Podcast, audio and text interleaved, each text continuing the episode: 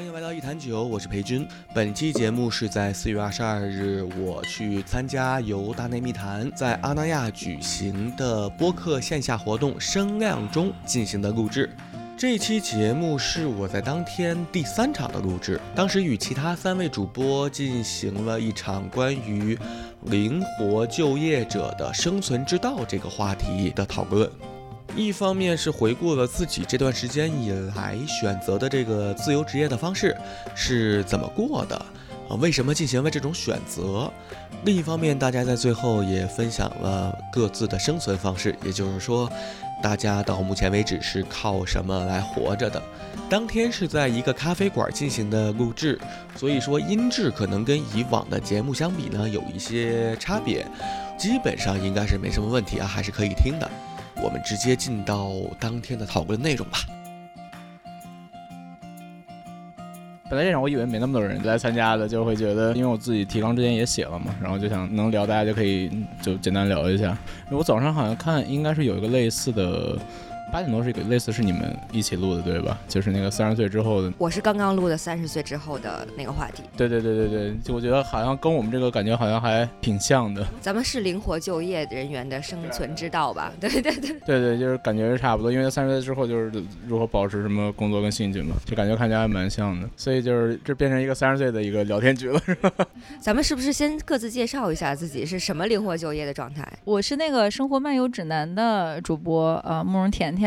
现实中的工作身份是一个 Blue Ark 亚克部落酒馆的创始人，创业了，我觉得也算是灵活就业吧，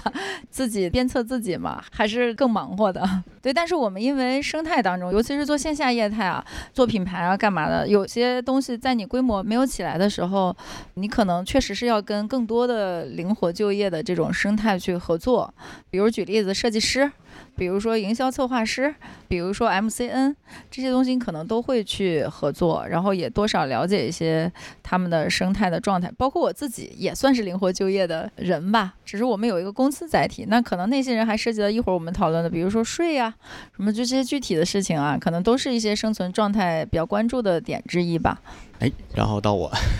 呃，我是裴军。以前呢，我是曾经正经上班过一段时间，后来呢，也是自己开了个公司一直干。我一直是做咨询行业的，主要做是关于地产咨询方面的东西，主要也是给地产商做一些，比如客户描摹，他们拿地之前做一些评估之类的东西。二二年底的时候，我相当于是作为一个切割，怎么说呢？就是跟合伙人分开，然后股份交割之类的。我现在是一名线下即兴喜剧的演员。同时是 Sketch 的编剧，Sketch 就是类似于那种一年一度喜剧大赛的那些作品，就等于我是完全跟，也不能说完全，我现在吃饭的话还是靠着以前那些积累去接些活儿，做一做项目，做一个活儿挣一份钱这样。喜剧是完全不挣钱嘛，就给养着喜剧现在，但是所有的主业几乎都放在喜剧方面了，现在这么一个状况，我觉得差异性还挺大 挺大的。一会儿可以聊聊契机在哪儿。哎，好。呃，我是开塞露节目的主播苏放。呃，我以前的职业是长期从业在媒体行业，之前是就职于中国国际广播电台轻松调频。我不知道大家有没有听说过《飞鱼秀》这个节目，我们当时是这个节目的制作人。后来我也在北京大学工作过一段时间，以及在戏剧行业工作过，大概有个十多年的从业经历之后，我。是在一两年前开始转行做配音演员，这也是非常大的一个人生转变，也是很困难嘛。就是三十岁左右开始转行，重新学习一项东西，也是非常艰巨的，挑战很大。飞秀好像十几年还是对，飞秀是火了十年的节目。在北京工作的时候，就是上班的时候，可能我跟我的同事们可能有时候还听那个广播的节目。嗯嗯。然后我们现在开塞录的节目，就是我和以前飞鱼秀的另外一位同事，还有另外一个我的朋友女生，我们三个一起做的。我自己一开始是做类似于媒体工作的，然后做了差不多八年左右，是一八年开始正式的那个 没有正式的上班了，但是做的工作还是相关工作，就是可能是帮品牌做一些创意啊、设计啊、策划啊什么之类的，就做的事情可能还是跟原来事情差不太多，但有可能比原来做事情再更多一点，自己能掌握时间就更多一点。然后我跟我的朋友们是一起做了一个播客，那个播客叫无话可说。更像一个我们更轻松的一个节目氛围吧。如果上班的话，可能就没有那么多的时间或者精力来做这个事情。但是现在不上班，自己时间更可控了，反倒就是做得更好一点。对，哎，那等于咱们现在是四个主播是吧？我也是有一个自己的节目，叫一坛酒，谈话的谈，长久的久哦，啊。喝酒嘛，呃 谈之前。哎其实也喝，我那个津津乐道那些主播被我带的，录播前必须得喝精酿，不然录不了。就是感觉他喝点酒在录的时候的状态就更有灵感，更放得开，更好玩一些。所以我们现在北京在三里屯儿有一个特别有意思的地方。所以刚才你说这名儿，我觉得哎，你应该喝点酒。我们是在一个废弃的高尔夫的球场，所以它那个果岭就特别美，里面有个湖泊，还有一个特别好看的树。然后这面的话，我们做的是夏日海滩的主题，就跟北京的气质也挺反差的，就还挺好玩的。所以到时候也可以邀请朋友们过去，因为我们也想在那儿策划一个播客的节目。就是《生活漫游指南》，就也是一个比较随性的漫谈的节目嘛。播客跟酒馆的感觉挺像的，它不是那种正经的那种输出，对吧？就是那种输出是演讲，是培训，对，所以就是欢迎朋友们来玩。我们有一个特别有意思的组织叫飞行打酒师，很多人啊，他也向往自由，他也想灵活就业，但是他又感觉没有安全感。前一阵说什么脱不掉的孔乙己长衫是吧？我也想脱掉是吧？然后我想干这干那个，他干不了怎么办？就是你可以一晚上来我这儿做吧台的主人，然后来这儿给朋友打酒，因为精酿啤酒是要打出来的嘛，不需要调酒那么复杂，培训个一二十分钟他就会了。然后这样子的话，他就很开心的在那边，也不需要内卷呀，然后想这想那，你就打酒招待朋友，朋友也可以来围观你，他们就很喜欢来这儿，什么人都有，什么律师的、故宫修文物的，然后大厂的牛逼创始人、什么投资人，这个不重要，重要你在这儿你就干活儿。然后那个获取简单轻体力劳动的快乐，所以我就想把这些人也做成一些播客的内容，觉得他们都挺好玩的，就是生活的 B 面嘛。顺便你们还可以省一份这个员工的工资。呃，不，我们付跟兼职一样的工资，一小时北京二十五，然后深圳和成都二十，哦，付钱的，付钱的，认真付钱的。他们在这儿该收桌子收桌子，该打酒打酒，他不是说就是玩一下，他还在这儿还可以喝酒。你只要不把自己喝多了，可以我请你喝酒，然后来这儿玩，哇，好棒啊！这样我离三里屯很近的，我可以去你那儿。可以来，可以来。我们可以到你那个地方去灵活就业。对，对因为我就觉得这是很好，因为我们最早找的那种兼职啊，你知道他要一定要给他排班排多久，其实要一个月多挣个两三千，可是他一般来说挣这个钱的呢，他又不是很很好玩的人，就是我觉得酒馆还是要跟朋友们在一起嘛，我们的理念就是用自己亲手酿的好喝的精酿招待朋友们，所以我觉得这样的话，他就是效率不高，然后我还得就只能固定那么几个人，要不然我有一堆人排班就不行了。但是我现在有一堆这种飞行打酒师，他不在乎给你排多少班，甚至说我 number 几号打酒师是我更关心的，因为我可以跟我朋友去。分享一下，我们还会给他们在店里放一个唱片的盘，然后有有一个 NFC 在后面，就你一扫你就有他的这个故事啊什么的。所以我也想把声音也做成这种内容的一部分，我觉得还挺好玩的。嗯，所以来这儿也是想看看有没有什么志同道合的朋友可以一起研究一下。因为我们那播客在天津录制的比较多一点儿，所以就哎聊起什么来了。我们特别好，我估计可能我应该会去的。嗯，对你这名儿看起来就挺搭的。哎，你刚才说到这个精神空间，就好像咱们这种就所谓灵活就业的人，是很需要自己的精神空间的。是，不然他为什么选择了抛弃了一部分的职业的稳定性和安全感去做这个事情呢？是的，那所以大家最早所谓的抛弃吧，抛弃掉自己的那个正式工作或者是正经工作，去选择这种灵活就业，那个契机是什么呢？其实我还蛮想听你的故事的，因为你就是对比如是在原来已经火了十年了，然后怎么一下重新要做一个完全不一样的？对，是的，我当时呃在飞鱼秀结束之后，其实最后一场我们在呃直播间里哭得稀里哗啦。当时除了小飞、玉州两个主持人之外，大概核心的三个工作人员，其中有一个还是我前男友。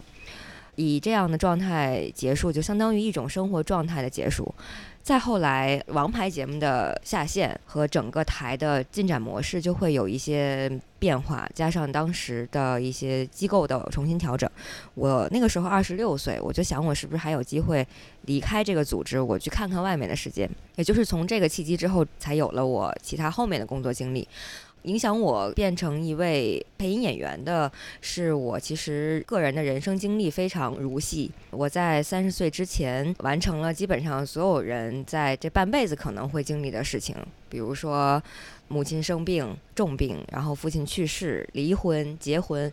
是在大概两三年之内全部完成的。在三十岁之后这一个时间点之后，我发现我更想为自己活着。我觉得在有一段的调整之后。比如说，我的人生前半截都是被加速的，那我有一个时间，我想休息一下。休息之后，我又重新上路了。那我选择了一条新的路，这条路跟我以前的经历也是有相关的。比如说，我我是很喜欢声音行业的，不管我们是录播课呀，我们做广播节目，还是做配音演员，都是与声音相关的。而配音演员最重要的不是说如同播音啊，更重要的是表演。那我们每次接受到的一个新的角色，都是完全不同的体验。我是大概很小，十五岁左右开始在媒体行业里工作，我就一直在采访，所以我很喜欢面对面的认识新的人和新的人交流，包括我们现在这样的状态。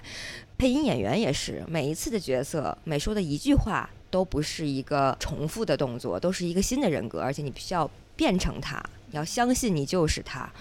所以这对我来说是非常刺激的。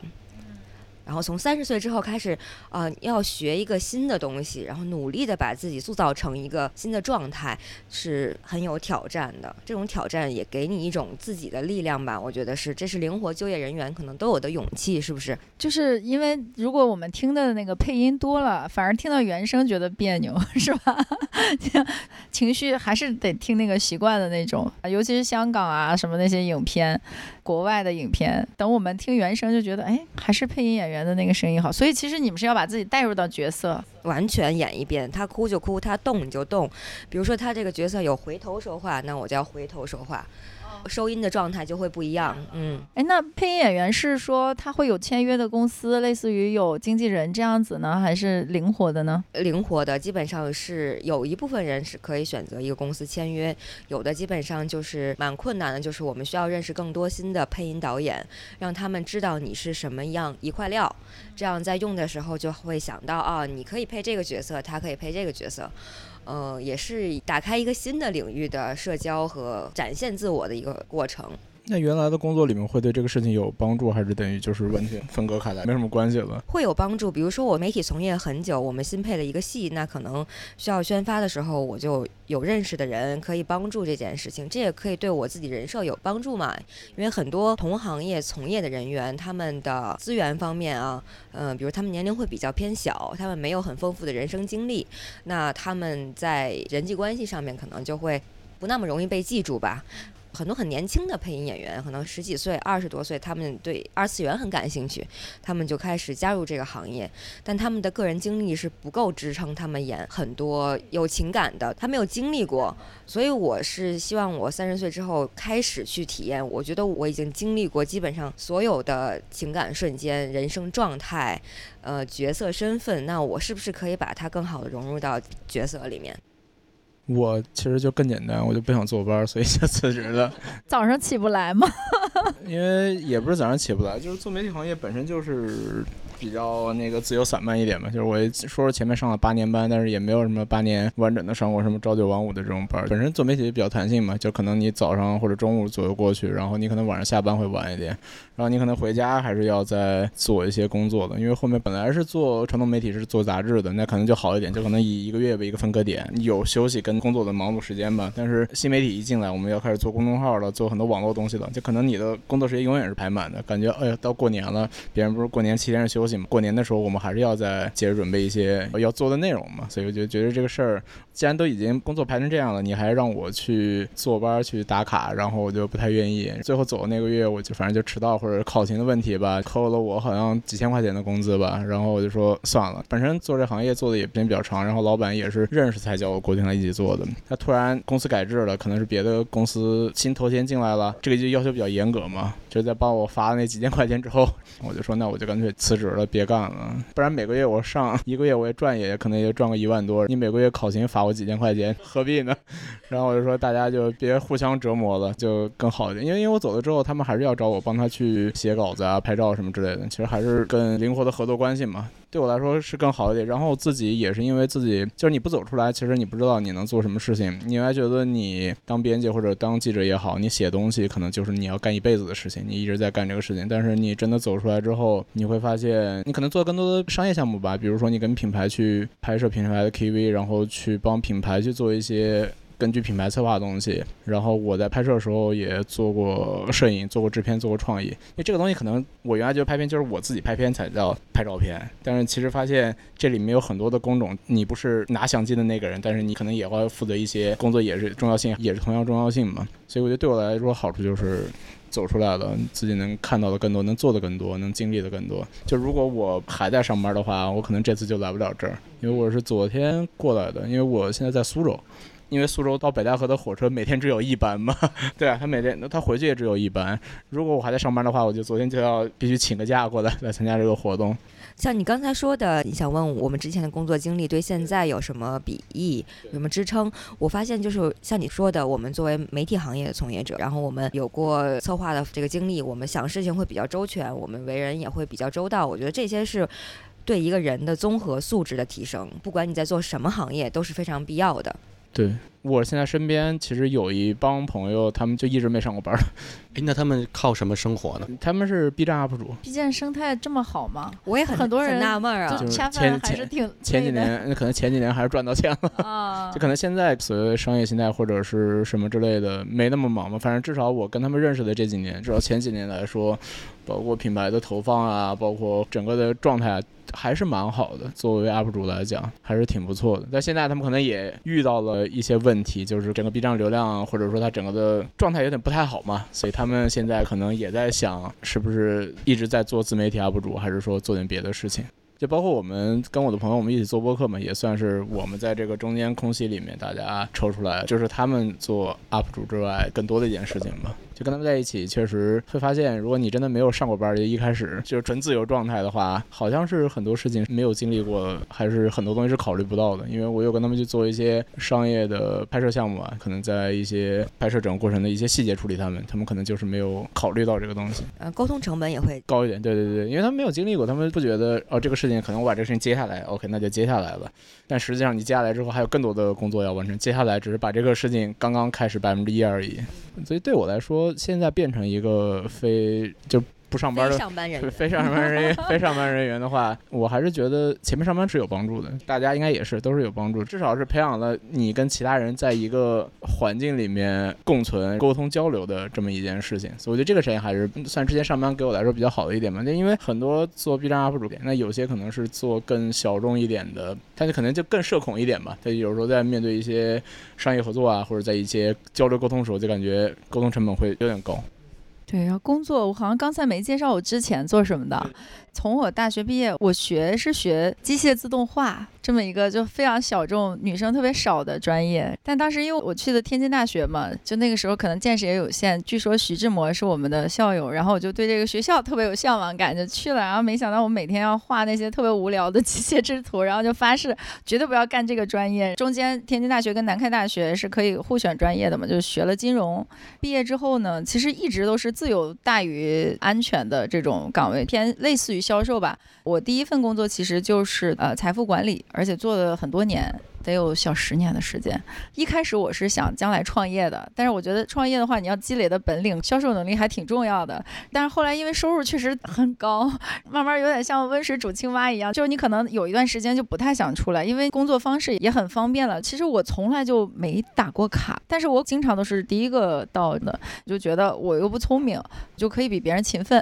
啊、我就可以比别人努力。因为那会儿我们是有有一个优势，都是国有的金融平台，它本身就是有大的这个背景，那你要比别人勤奋一点。那时候都是有资源的，就比如说我后来做了很多名人啊、企业家的这种财富管理的服务，帮他们去做，也是国内最早家族办公室的早期顾问吧。其实也不是说我有多厉害，是平台给了你这个光环，它有天然的信任感，也有天然的这种专业性在里面。但是呢，因为我足够勤奋，我就能做到首席，那我就能拿到越来越多的资源。所以那时候真的是自奋题，并不需要去打个卡或。所以我一直在工作上享受的都是自由感更多一些。对你帮助就是你在大的企业里头，你对这种企业运作还是有感知的。规则规矩是比较了解的。那后来我我就转型，想去做投资人，也没有经验去应聘。人家说你原来收入这么高，你能干？我干，因为投资能力，我认为是财富管理机构本身都普遍欠缺的。做了几年之后吧，觉得它确实是离生活太远了。我自己个人更感兴趣的还是文化呀、消费啊这种更人间真实的东西。就是今天我们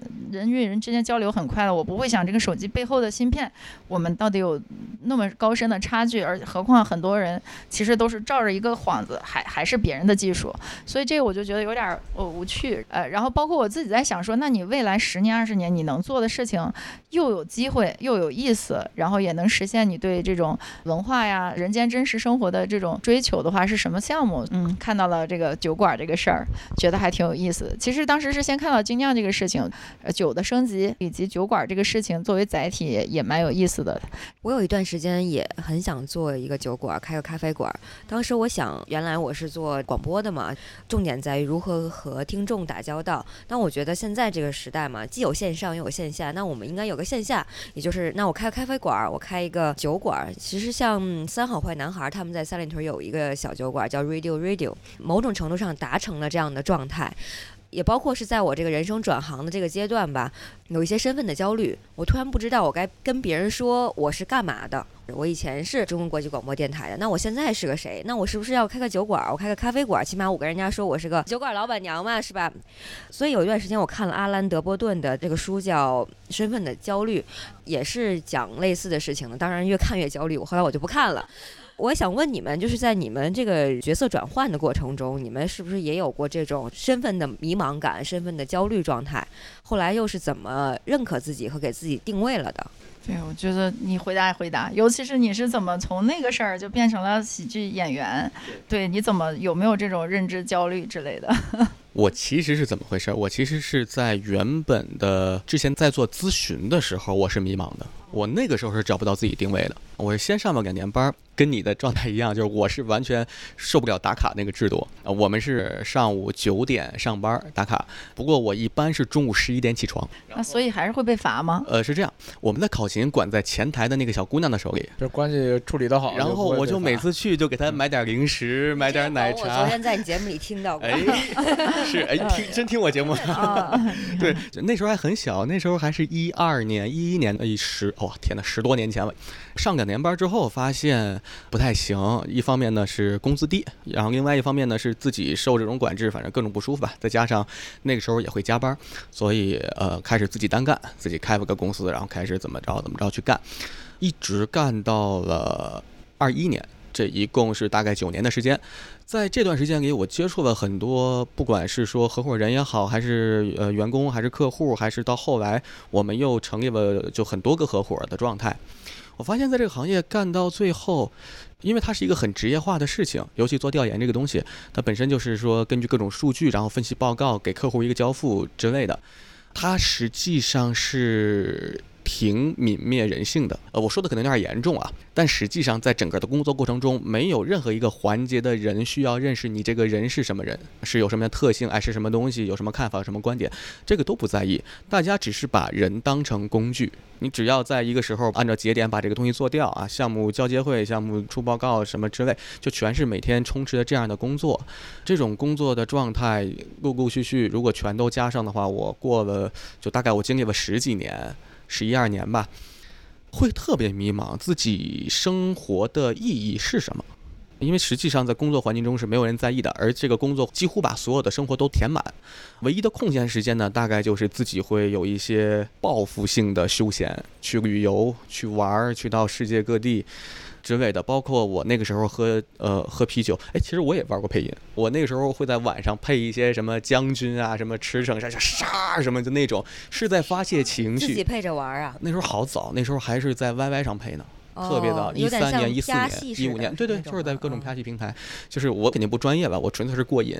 就是为了发泄情绪。好像没有人会在意到自己的情绪。而这个情绪需要发泄，但是在那个时候又没有意识到这个事儿，所以就去找一些情绪浓烈的角色去释放。后来是因为到了疫情，二零年、二一年这两年呢，呃，我就接近于破产了，因为当时我们做了两个项目，一个是给中国电影做一个调研，然后还有一个是给几个楼盘做售楼处相关的东西。但是疫情一来的话，直接这就没有人去了，就全都关掉，关了两年多，相当于一下就，呃，我想想啊，应该是二零年一整年，我好像才挣了两万多块钱，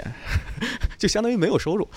然后整个你还养员工吗？就一点点解决嘛，到最后就变成我一个人公司，然后都没想到这个事儿，客户全都不干了。再到二一年，我再跟另外五个公司的老板一起合伙，我们组成了一个在一起的一个团体一块做，做的过程中，我突然发现有这么一年的间隔之后，再跟这些人合伙再去干这个行业的时候，我才突然意识到，原来在之前的这些经历中，就是我说的那个所谓的在这个行业里泯灭人性的那个东西。我在疫情那空闲的几年，我其实学习了一些东西，讲脱口秀啊，学了即兴喜剧，然后接触了很多东西。你是通过什么渠道呢？我是报的班儿，我是在单立人学的脱口秀，然后在闹即兴学的即兴的东西。它本身喜剧是一个给人能带来很就是带来快乐的东西嘛。生活的麻药吗？呃对，有很多人说是麻药，呃是的嗯。我在这个喜剧，尤其是上台表演的话，会在这两个小时，然后会入场观众。我们一般小剧场可能人数并不多，三四十个观众。这些观众也会有各自他们自己的议题、他们的问题、他们的烦恼，无所谓，这个我也管不了。但是在这两个小时中，哪怕是麻药，看着他们可以哈哈哈的在那里去笑啊，去开心，有反馈，就算是麻他们一下，好像也是我身为一个人，为自己的同类做出了一些，或许是贡献，或许是什么共鸣。我觉得这个好像是有意义的。所以说，伴随着演出，伴随着上班这么共同存在的一年的时间之后，因为这两个事情其实是互相影响的啊。尤其像我们玩即兴的，即兴我们是没有剧本，直接上台找观众要个建议，然后用一个建议在台上直接演一场戏。它是非常能反映出这个演员本人当下那个生活状态的一种表演形式。有那么一段时间，我在台上演的都是很颓废的人，很懒的人，就实在是就那个工作起来的很多事情，觉得生活好像不应该这样，人也不该这么这样活着。所以在二一年底，我做了一个决定，一个是喜剧，一个是工作，然后选择了喜剧这一方面的东西就去做，然后把工作这个几乎是完全的作为一个分割。怎么说呢？当时思考了一下，就如果我继续干这个工作的话，我可能能挣到钱，挣的还可以，还不少。但是呢，它有很多的问题需要我去解决，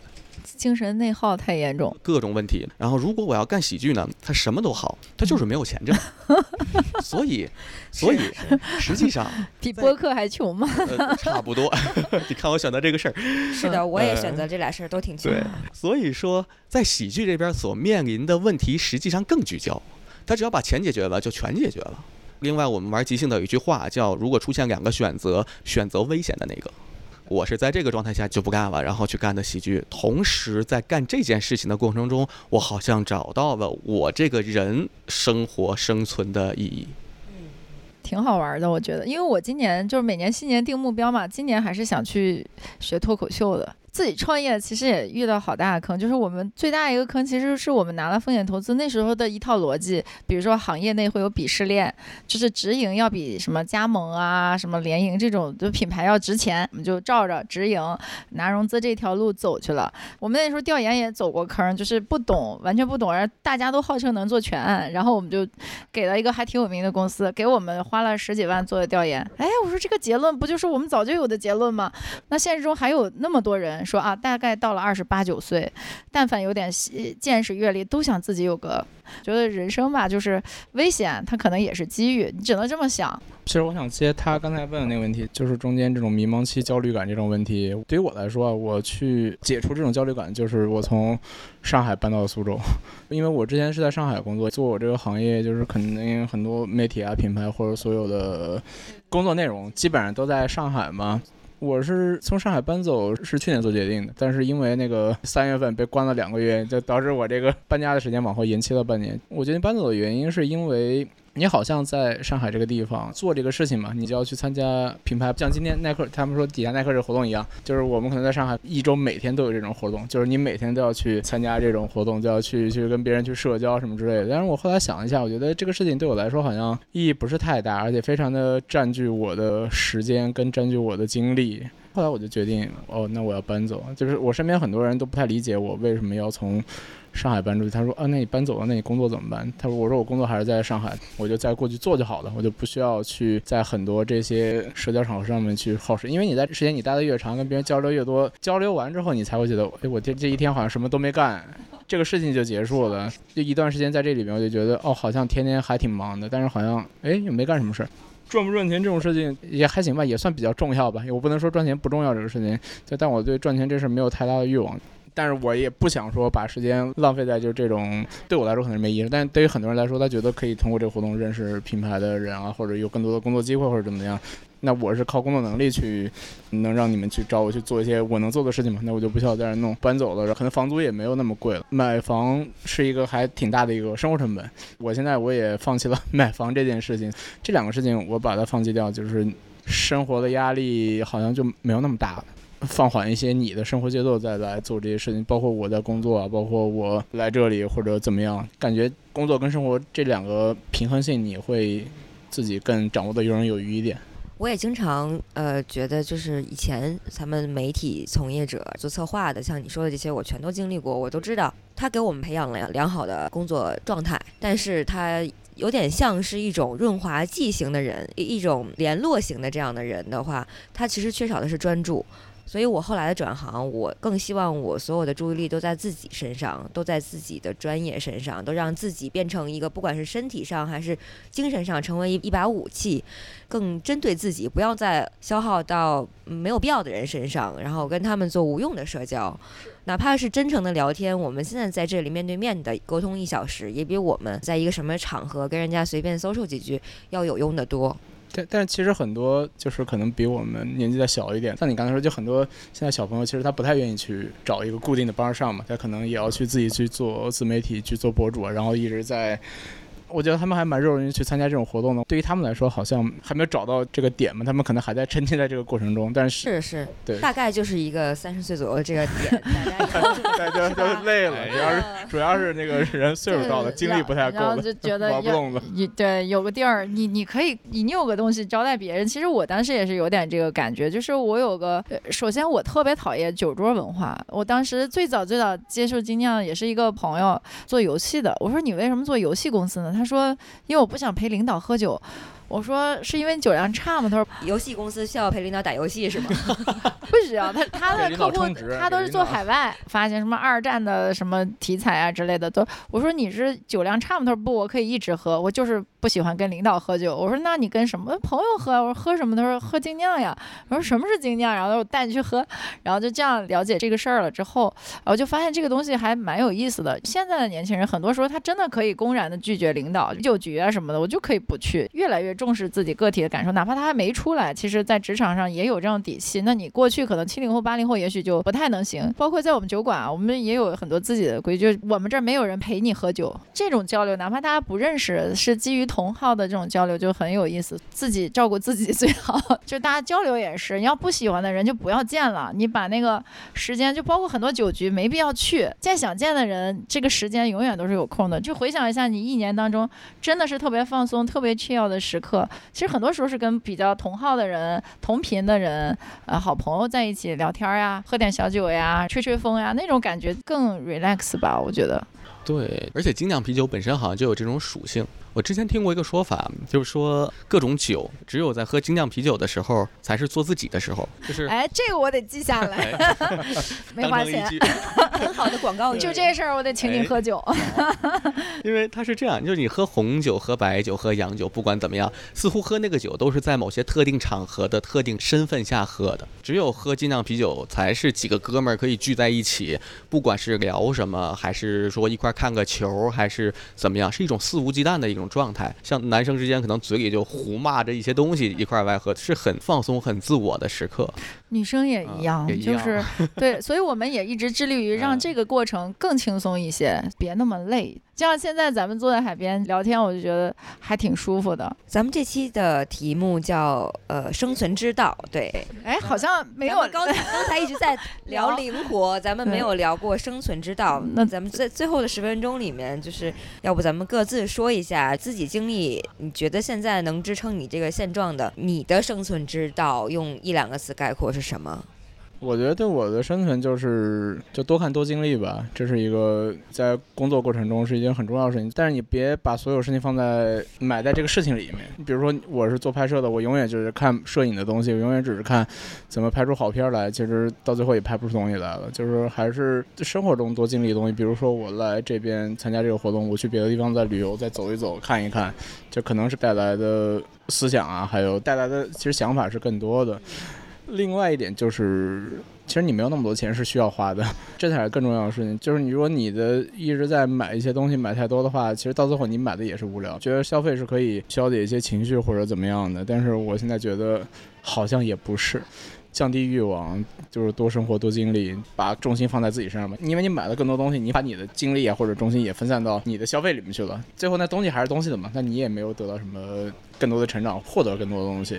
少花钱，现在经济环境不也不好吗？本来之前好像有时候考虑要买房啊或者干嘛的，后来想想就是没必要，就是我觉得这样我可能会生活的更被动一点。我觉得主动也是一个关键事情，就尽量把所有的你要做的事情、你的生活状态把握在自己主动的一个状态里面，可能会生存的更好一点。嗯，我觉得就我自己也算是灵活人员嘛，创业我觉得就是最大的灵活用功了，更专注自己，就不是说你成为一个全才，你可以眼光很全面，你感兴趣的事情都可以尝试。但是你一定要有自己核心的价值，你这个核心的价值是别人不可替代的、有差异化的，叫清风自来嘛，就是肯定会能吸引到跟你更 match 的人一块儿做。所以我觉得就是专注自己的核心价值的不可替代的核心价值吧，这也是给自己足够的底气和安全感。当你选择了灵活，这种东西只能自己给自己了。呃，到我这边要是说生存之道的话，那大概就是积累。就是以前工作的时候积累的资源、客户啊什么之类的，到现在还能给我点零活干，让我能活着，就很实际。对我现在所有的挺好的，其实大家是需要的嘛。对嗯，呃而且我发现从公司出来之后，在以一个乙方的状态去跟他们合作的时候，会更舒服。以前在公司什么事儿都给干，或者怎么样，就是各种分配，有的时候因为在一个公司里嘛，都是自己人嘛，出来之后就干就干，不干就不干，很痛快，他们更有分寸一点了，更有分寸一点。对，本来他们是没有分寸的，现在边界感也强了，是吧？挺好的，知道不是自己人了，就是还是要稍微讲一些那个商业规礼则一礼仪点，礼仪规矩的。对，没错。是是是，对挺好的。啊、我觉得一方面是自律，就是我们没有在有固定的工作时间之后，反而更专注。比如说，没有时间跟别人聊什么没用的八卦、没用的信息，没有时间发信息，那更专注在自己身体上、自己的业务上面，就需要更自律。就起不了床的这位是吧？哎哎呀，我觉得每个人的时间都是有限的，就是你你想在你有限的这一天的时间里面做什么是自己说了算的。既然咱们已经灵活了嘛，那咱们灵活的时候就不是说懒就是灵活，而是咱们更合理的分配它。现在你自己规划你自己的作息时间，你你要自己调整也是。很好啊，你再也不会起晚了，因为你想这个时间起，没有什么闹钟比你自己更好用嘛。另外就是感官，我很认同刚才你说的那种，就是我们打开自己的感官，去感受各个方面的东西，就是开始吸收它们的时候，你会越来越壮大。嗯，其实这个东西是互联的，就他刚才说你的核心竞争力嘛，就是可能在同行业里面大家都憋着一个目标往前走，但是我们可以。有机会去走出来看一些更多的东西，可能我们得到的想法更不一样一点。那可能你在逼稿的时候，哎，别人看到你的这个方案是有一些差异性，或者有一些让他们觉得是新的东西出来，这其实是也是有帮助的一个状态。所以你今天的话题感觉我还可我觉得有没有达到聊到位了吗没有，我我今天就是过来想就聊一聊，我没没有说说一定要把这个事情做到一个什么程度或者怎么样，嗯我觉得就是想跟不同的人去聊聊聊看是看法，因为因为好像都没定什么目标。对对对，因为我原来自己可能是自己的跟自己的朋友做播客，可能就是那么几个固定的人嘛，就可能嗯四个人、三个人就已经一起录了一两年了吧。然后我觉得是这种状态。对对对我对我。们都录了三年了，从来没有过一次提纲，全都是是吗？现场练现聊。然后昨天他们说那个什么，怎么能一天录两期？我说两期，我们那难道出来一次就录一期吗？我们我们一天是四期，一天录四期，对，我们一天我们一天录四期，对我。可以了，那我们要加加紧。不不，但我每次都是一次录一期，每周都因为你们可能更专业一些，我们就是更 漫游嘛，漫游就是想哪儿说哪儿。是是因为我们是不是所有人都在上海？我们只有我们本来是几个人在上海的，哦我们现在其实到现在这个状态，就是我们有一个在上海，两个在苏州，哦一个在杭州，啊，所以我们每次，所以我们每次都要坐火车去赶往一个地方，然后我们在那边一次，哦可能一次录个四期，对，多录一点，嗯然后就我们可以把这个月的先录完，因为因为挺好因为我们拖更拖的有时候拖的比较久，就是会被被被被被评论被骂说是不是不做了，哦你们我们其实刚做了七八期，没有很多粉哦丝。嗯反正我们做了三年多，也没太关注多少粉丝，就，但是我真的是酒馆。就随便一个城市，我都至少遇到过几回，就是他听播播客知道我们的。嗯但是其实，因为我在里面酿酒师嘛，其实我也因为这事儿确实是学习了酿酒师，还挺好玩的这个事儿。嗯。然后我觉得后后续有机会可以专门到你的酒馆，咱们可以必须必须来，咱就拉个群吧。对 对我是得拉个群，我给回头把这个录音什么的发到群里今天就结束了。行，那今儿咱们就到这儿，然后后续，对我觉得咱们可以后续各种串台。啊，感谢大家来帮助我这个话题给给录完，对。